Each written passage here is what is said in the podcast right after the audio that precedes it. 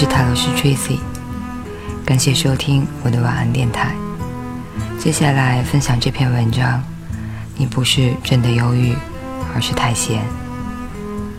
在古老的西藏，有一个叫艾迪巴的人，每次生气和他人争执的时候，就快速跑回家，绕着自己的房子和土地跑三圈。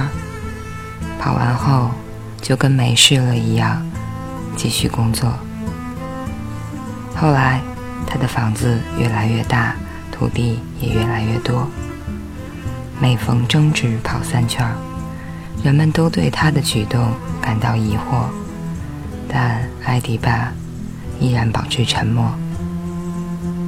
人到暮年，他终于道出了原委：年轻的时候，我一和人争吵、生气就去跑步，边跑边想自己的房子这么小。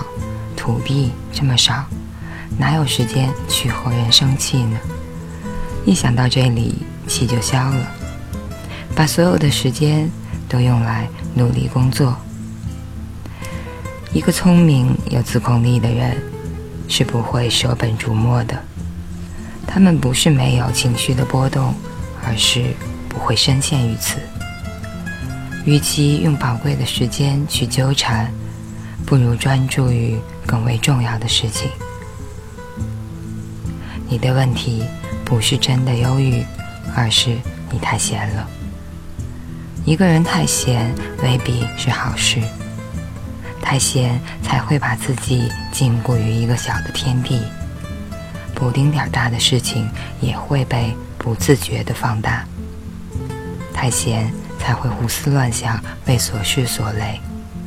滋生出负面的情绪来，而一个忙碌充实的人是没有空理会那些烦心事的。芝加哥大学行为科学家克里斯多夫·海西教授曾经做过一个调查，他们在招募一批学生作为志愿者时，首先要填一张调查问卷。填完之后，可以选择当场上交问卷，也可以多走十五分钟到另一个回收点交问卷。而根据后续的调查，发现那些愿意多走几步的人，比偷懒者快乐很多。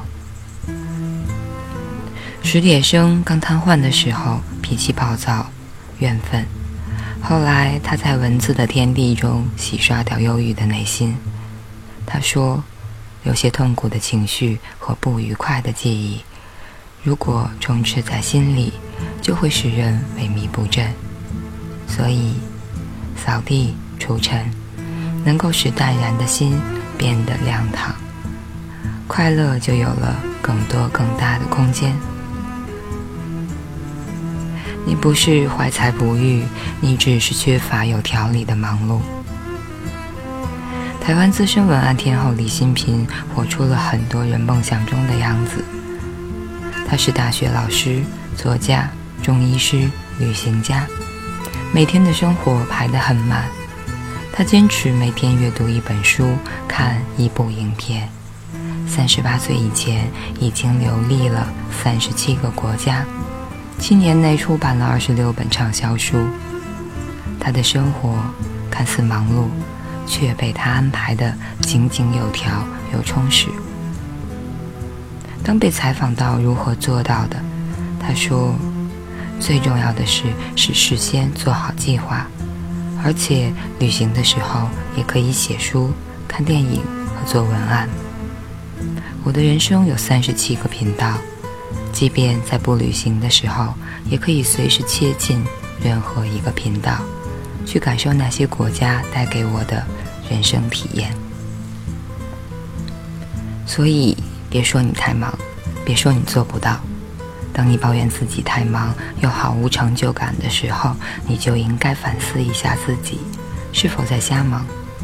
真正会忙的人，从来都是有计划、有条理的，潜能也因此得到前所未有的开发。太闲只会让你停滞不前，唯有调动身心的力量，你才会找到生命的意义。不要担心太忙会折损身心，反而人一旦闲下来，倒容易陷入空心与迷茫。好生活只与你的状态有关，与忙碌本身无关。当你懂得了忙的方向和意义所在，生命就会呈现出它该有的样子来。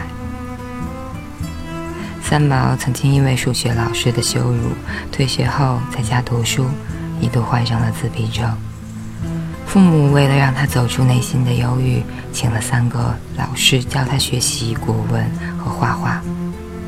忙碌是医治创伤的最好良药。于是，他渐渐地从封闭的世界中走了出来。他重新激活了自己的生命，找到了真正的自我。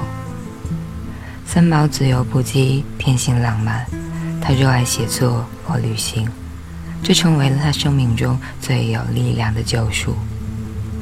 三毛的足迹遍布全球十几几十个国家，他用文字书写生命与爱情。他以他的勇气和力量，活成了很多人梦想中的样子。当你知道为何而忙时，你所做的一切都将赋予深沉的意义。你会陶醉在当下所做的事情中，进入一种理想的状态，生命也因此变得丰盈而充实。这种忙不会让你有累的感觉，不会让你被情绪牵着鼻子走，相反，会让你感受到生活无穷的乐趣。